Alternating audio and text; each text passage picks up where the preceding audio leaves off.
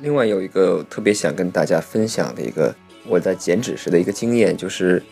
大家千万不要特别严格的说按照一些手机 APP 啊或者网上一些数据去计算你摄入的热量，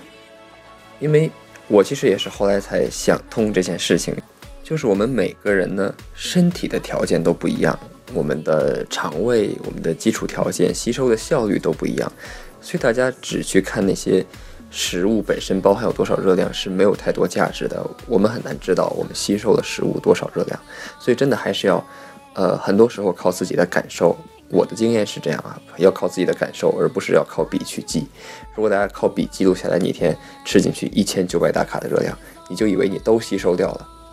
那么你就会造成你的减脂期有一个巨大的热量缺口，其实对自己的身体是不好的，也会损失掉很多的肌肉。大家千万不要像我那样做。